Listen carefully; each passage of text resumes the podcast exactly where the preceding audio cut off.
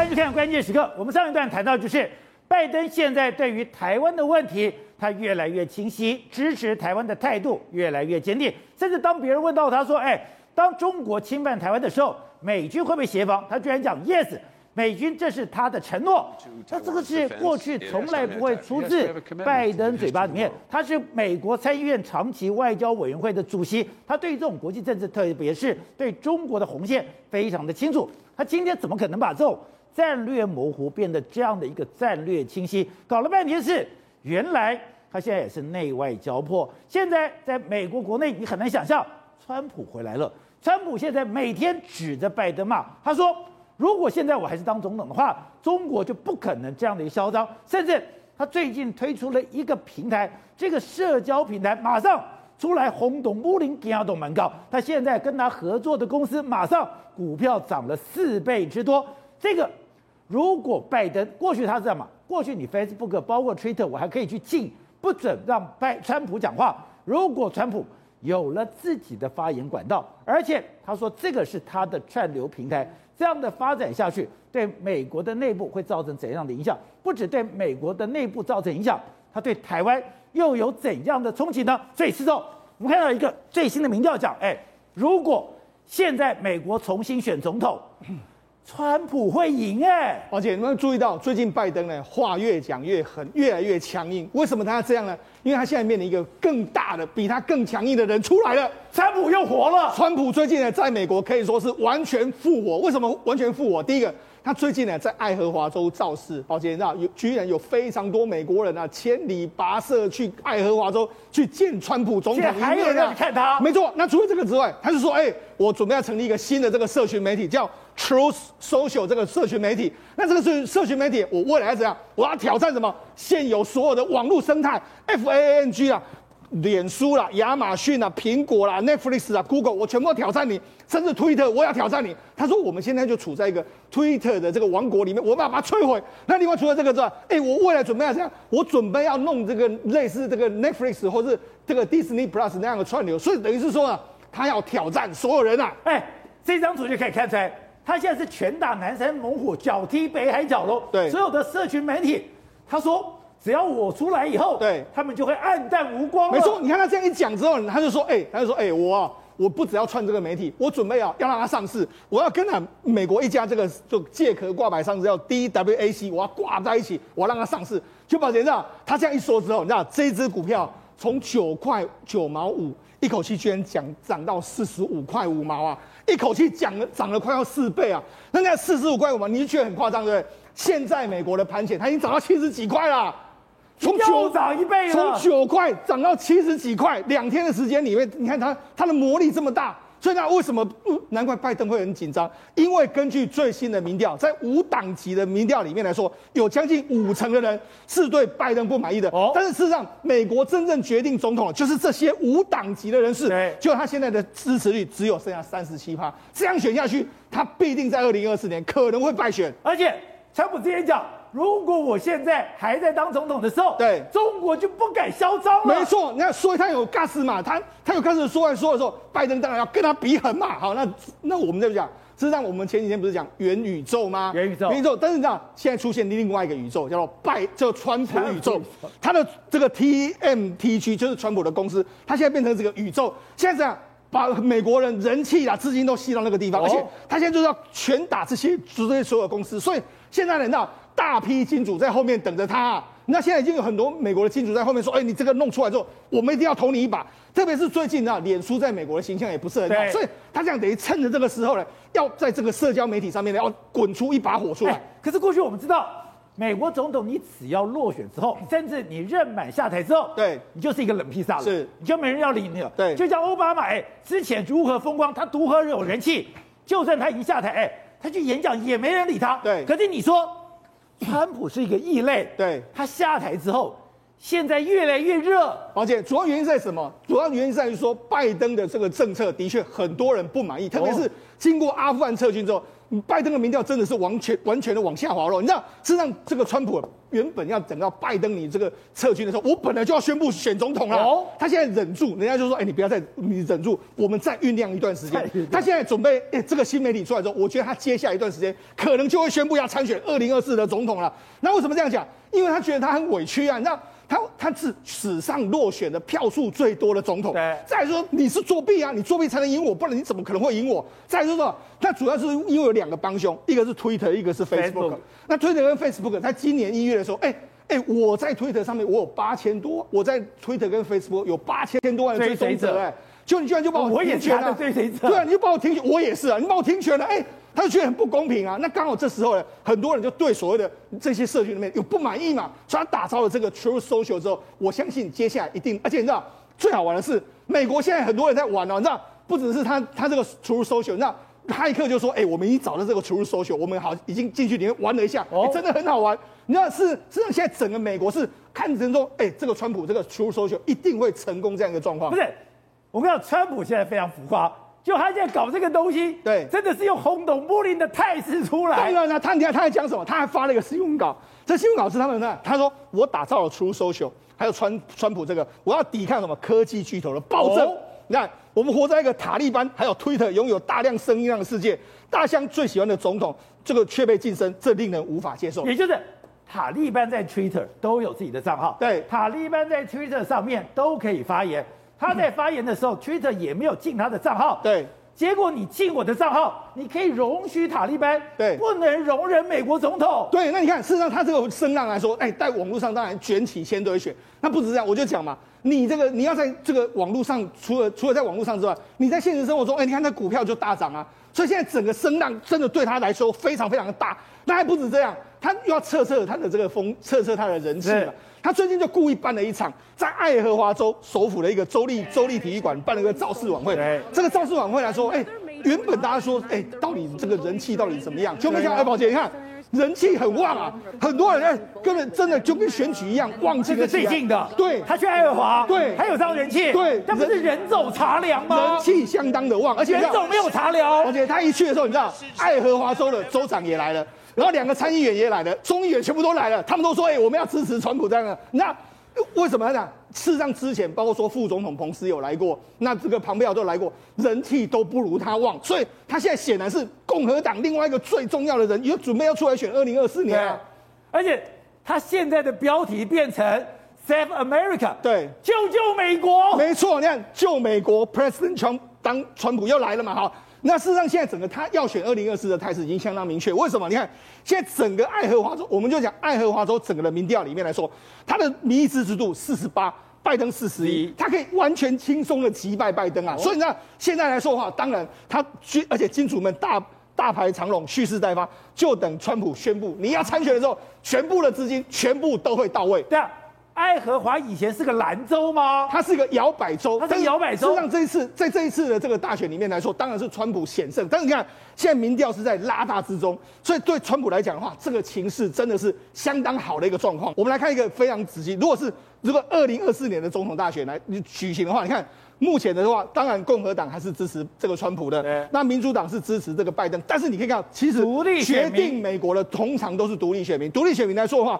川普开始遥遥的领先了，所以如果这样选的话，他应该可以在呃，如果现在选举的话，他应该可以在现在轻松的击败拜登。所以这就是为什么大那川普稳赢的，这是，这是民调专家说了一件事啊，所以你就跟你就知道说，为什么现在拜登会开始紧张。因为其中选举这样子，川普这样一搞的时候，搞不好会输。二零二四年再输的话，哎，对拜登政权来说可以说是致命的一个打击啊！难怪他在台湾牌上越打越凶。对，那你看，这是很多民调机构的，你看，这是支持拜登的，这是反对拜登的。哦、你看，现在一开始出现一个死亡交交叉、死亡交叉的一个状况，包括很多拉斯穆森的各项民民调里面来说，都告诉你。不喜欢拜登的比喜欢赞同拜登的都还要更多，就连路透民调也是出现这样一个这个局面，就是不喜欢的比比喜欢的更多。所以你就知道，事实上现在所有主流媒体的民调都告诉你，拜登开始进入一个死亡交叉，而且开始出现一个开始下滑、没办法止稳的这个状态的时候，又有一个可怕的对手川普出来。川普也有在看民调嘛，他知道这个时候是我踹你一脚的最好的时间，所以他毫不客气的就在这时候踹你一脚。那那我们就讲嘛，目前对他来讲的话，你看。目前的洛杉矶，美国人都在说，哎，请问你这个港口的问题，我们的货物问题什么时候能够解决？但是呢，美国媒体都在报道，你看我们洛杉矶的货柜堆积如山，我们美国人的东西都在这个地方。另外一个海面上还有非常多的这个鱼，这个货船都进不来。请问你拜登有没有解决？没有解决，没有解决啊！哎，更夸张的是，他很多的高级住宅区。竟然塞满了货柜车，因为没得停了。对啊，好，那你怎么解？你没有办法解决的话，美国民意当然是非常非常生气。所以为什么他最近一段时间里面，你看他对台湾问题或者说对中国问题会相对的比较强硬？因为他知道说，如果在这个我已经在国际，我已经在阿富汗的问题上面滑了一大跤了，如果我没有在中国议题或者台湾议题上面扳回一城的话，哎。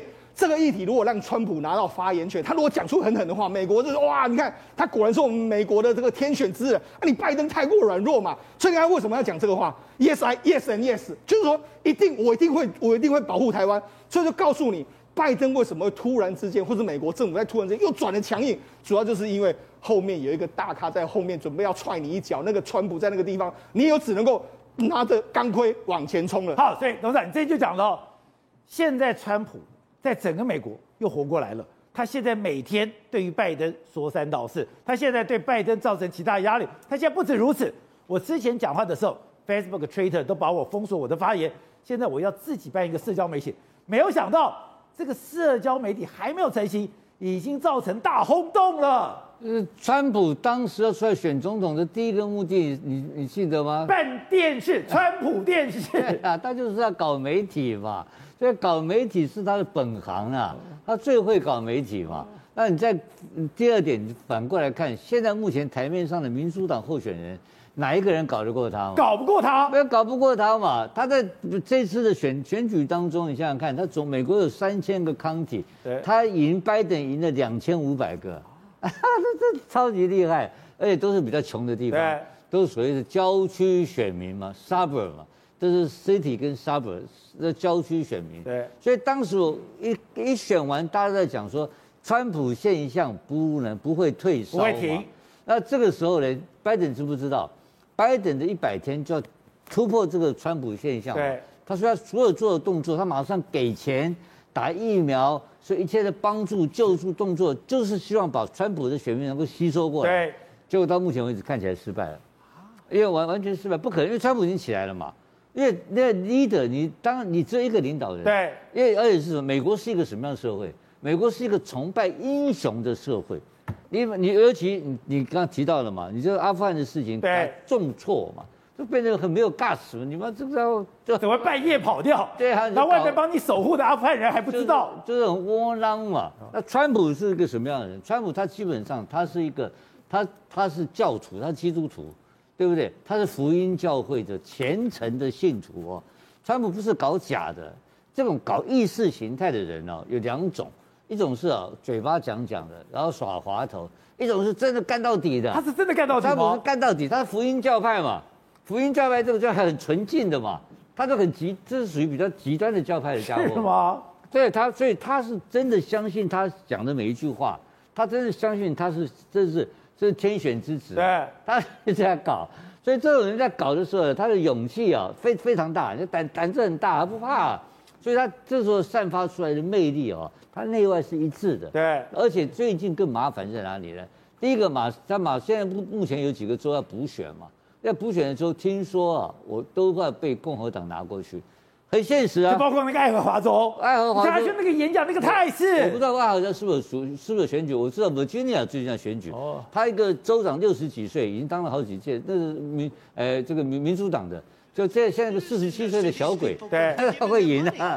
他就是简单的强调他是我是川粉，他就是川粉啊！就摆明了我就是川粉，管你三七，他没有什么证件了，我就是川粉，就跟你干。哎，他就现在声势一直很好啊，就赢赢了好几个 percent，可能会赢啊。对，然后还有个，还有明年还有其中选举，哎，哎，这个其中选举目前民主党在参议会只赢一票，哎，对，那明年如果川普一拿个几票回，拿个十票八票回来的话，拜登任期就跛脚了。任期结束，玩不下去了，所以他这时候就是在打台湾牌嘛。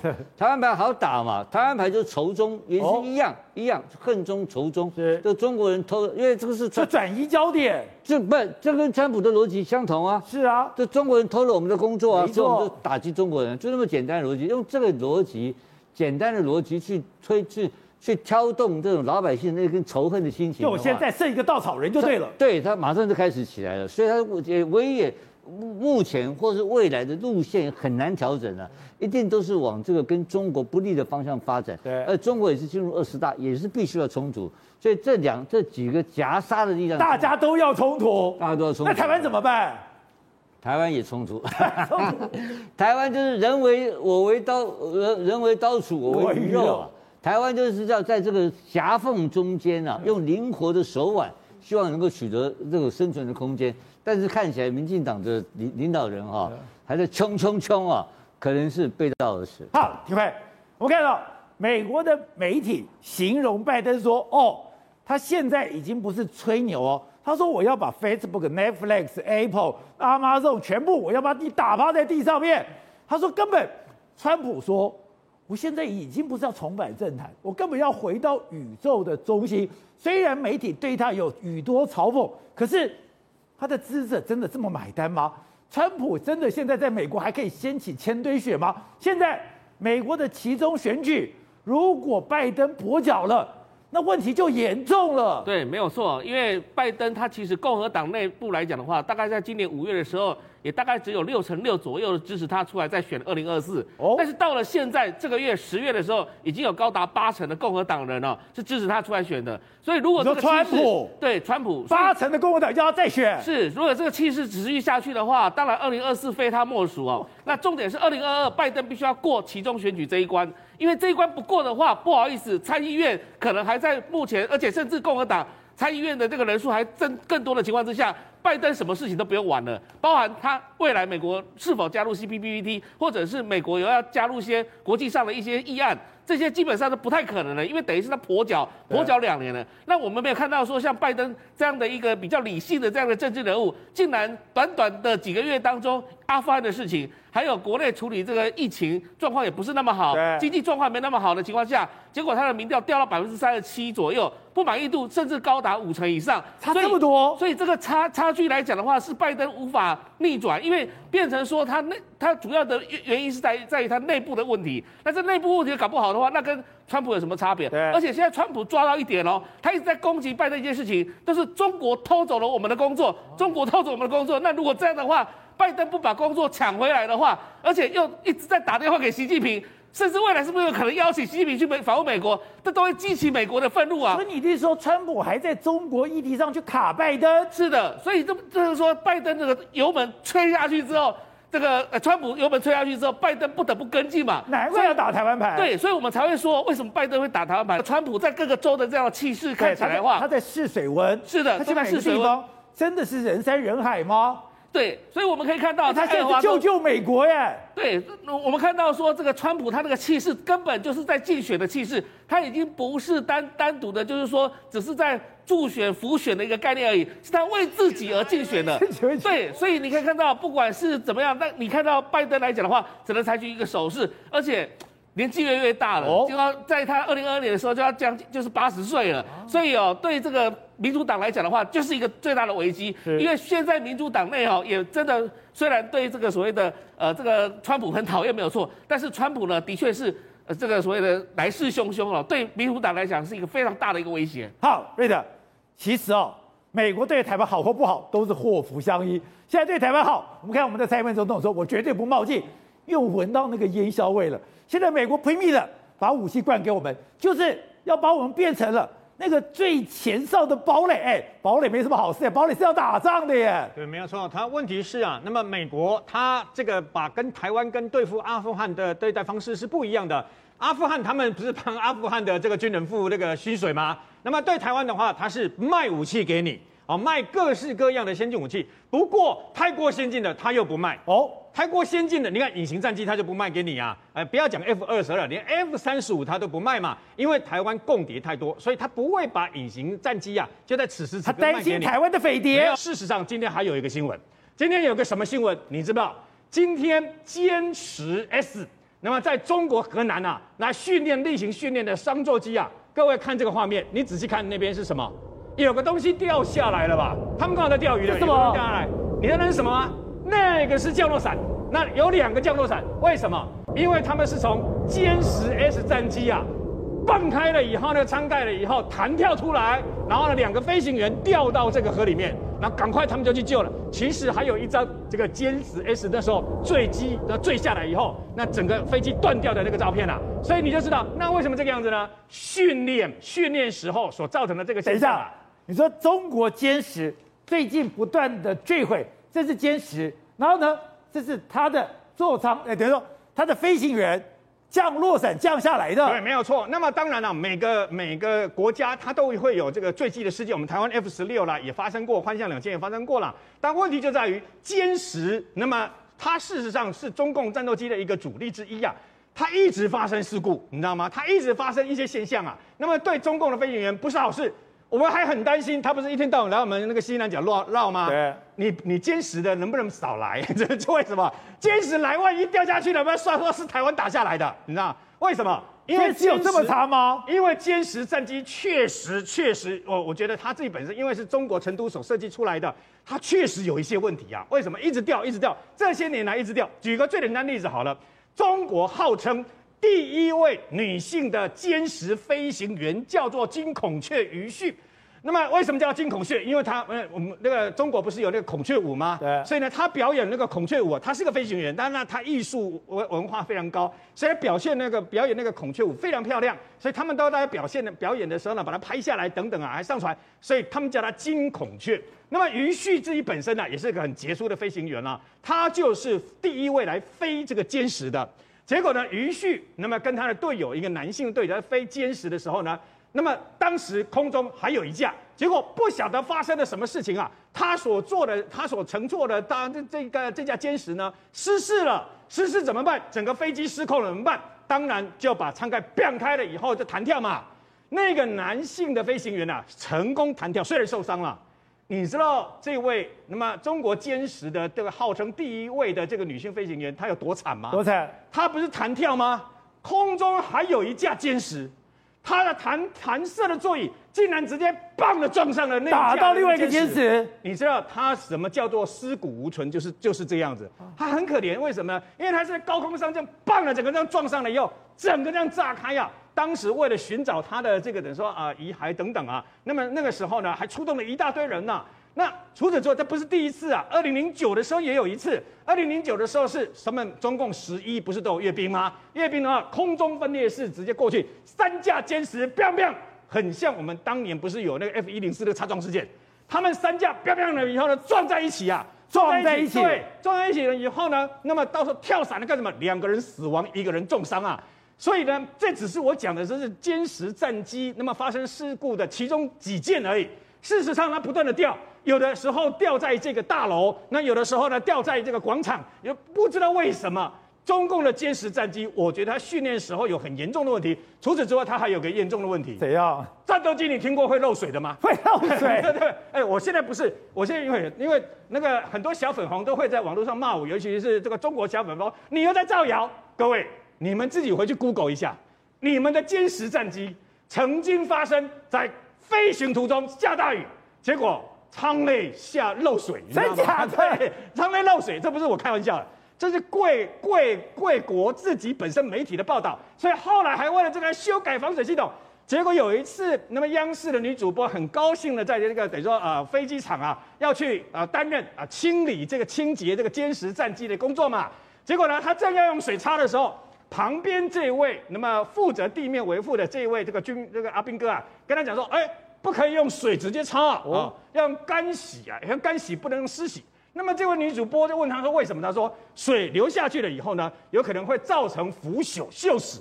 那你的战斗机要下雨的话，你不是不能派出去了吗？”对啊。所以呢，事实上这些问题都是歼十最主要的问题啊。所以后来，那么现在歼十呢，已经慢慢慢慢要被歼十六这些更先进的飞机给替换掉了。好，这另外就是美国现在非常 care 一件事情。中国发展了一个极音速的飞弹，飞弹他说他离目标三十二公里，也就是我本来要打台北，竟然打到了桃园。可是美国为什么紧张？而且美国的军方非常注意是，原来他们飞上去，他们绕了地球半圈，他们从南极去进攻，准备要从南极进攻美国，美国竟然不知道。没有错，这一次对美国来说当然是非常非常紧张。还有几件事情，虽然差三十二公里。但是三十二公里有时候比打得准更可怕，打得准完我还可以精准计算你的轨道，可是差三十二公里，我根本不知道你会打到哪里。从台北打到桃园，对啊，吓死我！原本算算算，你要打台北，就我防空飞要在台北等，就你到桃园，大家会昏倒。这是第一个，差得远也可怕。第二件事，中国或者说《金融时报》特别强调，这个弹头是挂核弹头。哦，你挂核弹头差三十二公里根本没有差，都是在打击范围之内嘛。总而言之，对于美国来说，他非常担心的原因，第一件事情。它有达到极因素的标准。第二件事情，它绕的战略纵深是绕南极啊。原因很简单，因为美国过去它所有防空飞弹布防都在北约，都在防止俄罗斯或者是苏联，所以你可以看到南韩啊、日本啊，甚至整个阿拉斯加等等的，都有非常非常多的这个防空飞弹部署，很清楚。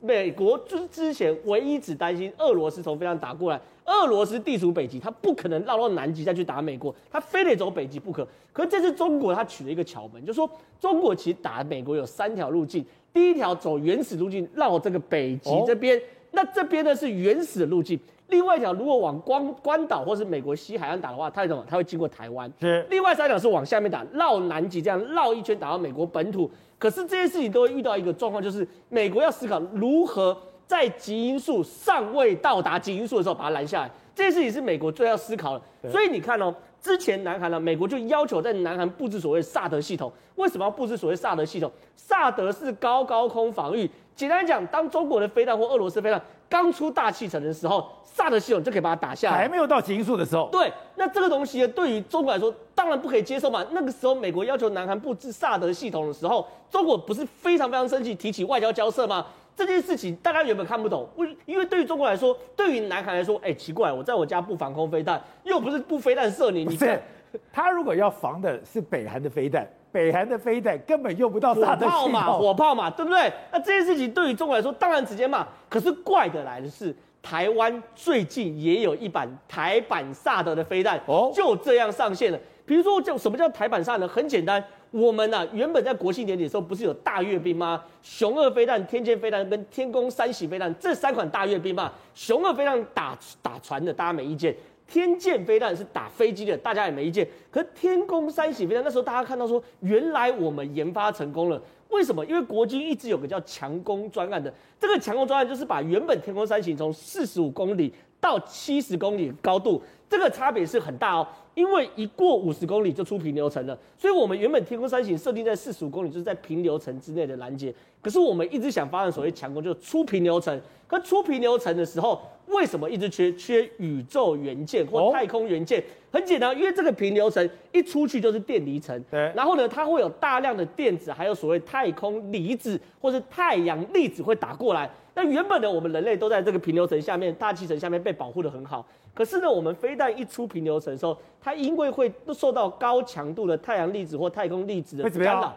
会零件，第一个零件会失灵，哦，就好像之前都我们都会提醒嘛，太阳风暴今天穿过大气层会特别多，你手机会失灵，对，会失灵。那前提是我们有大气层的保护，对不对？可你想想看哦，所有电器一出了大气层，你直接受太阳风暴跟太阳宇宙射线的影响的时候，你的里面的元件都要重新设计。然后呢，我们台湾对于太空元件这边一直被美国卡脖子。可是有趣的事情是，我们在二零二零年七月的时候，我们二零二零年去年七月，我们还试射失败。可今年国呃，今年三月的时候，台湾跟美国忽然宣布要做整体空中级飞弹防御系统的联合。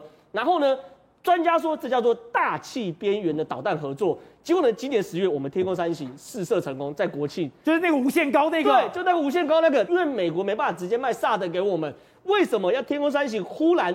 没有太空元件，忽然有了太空元件，原因只有一个，我们要帮我们后面的国家打掉一个会出大气层的基因素武器。请问什么？这个就是中国的基因素武器嘛？好，董事长，刚刚讲台湾在被美国打台湾牌的时候，我们当然开始在这个风尖浪口，我们开始有一点兵凶战危的气味。可是兵凶战危，蔡总统不是告诉我们要团结、团结、团结吗？可是团结怎么团结？你不能自己嘴巴谈团结，可是你对另外一方面，你完全用不同的标准。这个国家如果有双重标准，这个国家就永远不可能团结。而施明德在他一个脸书里面，我看了也愣了一下，怎么说？他说他要去看他的档案，结果他们这种最早为了台湾民主运动受难的这些人，他不能看，学运的人反而先看，学运看了也就算了。他说他的老朋友陈菊已经看完了，但施明德他就不能去看他想在促转会内看到的档案？这个太离谱了，这个太离谱了，因为这个就是这批官僚，一批小小的官僚掌握了这个档案，拿来做人情。所以讲，他就给为什么是野百合？野百合现在都是立委啊，对，就是部长啊，当道的，就是当道的嘛。所以这些人啊，就在这边把这些黑资料、黑档案，在做是个人的人情，作为自己的这些公关使用。促转会不知道米平伤痛吗？不知道面对真相吗？怎么会变成跟东厂一样，在那边开始做私，这边在私相受受了？这现在事实上就是如此。到今天为止的美丽岛的受难者。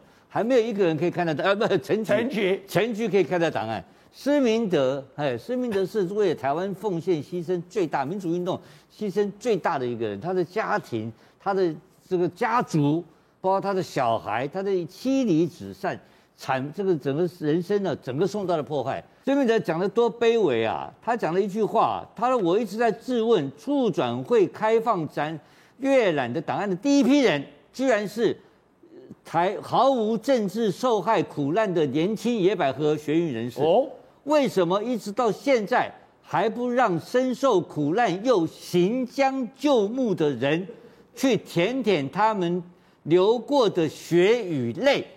再念这一段哦，为什么一直到现在不让深受苦难又行将就木的人，他是老人家哦，去舔舔他们流过的血与泪？多悲哀的，多悲惨的呼号！你看看，具体的再问一句：为什么我的同案被告陈菊早已看完他的档案，为什么迄今还不准我看档案？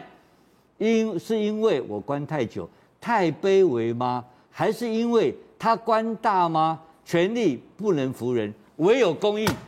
这是今天的社会，这就是处长。所以处长会有分大小的。分大小，我大细喊呢？大细喊，跨一波，很简单。陈局官大，我们陈局我不能讨论，好不好？这个东西我们我不谈谈陈局。但是你给野百合这些人看是什么意思？你给年轻的官僚、年轻的当道人看什么意思？他们当官呐、啊，他们现在当道啊，奉承嘛。那不是当时你搞出转会是为了什么东西？公益呀、啊，要面对历史的真相吗？我们要台湾社会要和解，结果居然最重要的一个当事人施明德看不到档案。这什么玩意儿嘛？这种促转会该不该要该不该废掉？他们是东厂，他们是私相授受，是做官的。这个是施明德的最重要的今天的诉求，我一定要帮他念出来。第二第二个呢，更荒唐的，他讲了当年的这个叫做呃呃叫做美丽岛义务辩护律师，我跟大家讲真相好了。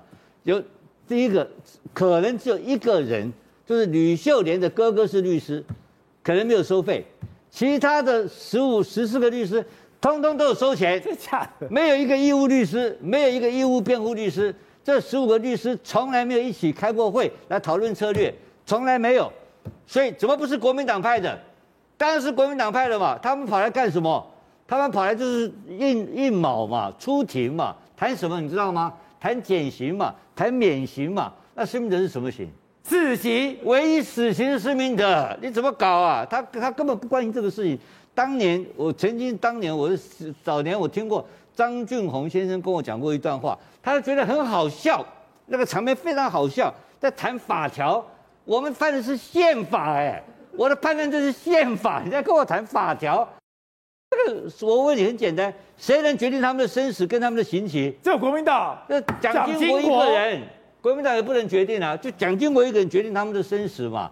就在这种情况之下，那几个律师有什么用？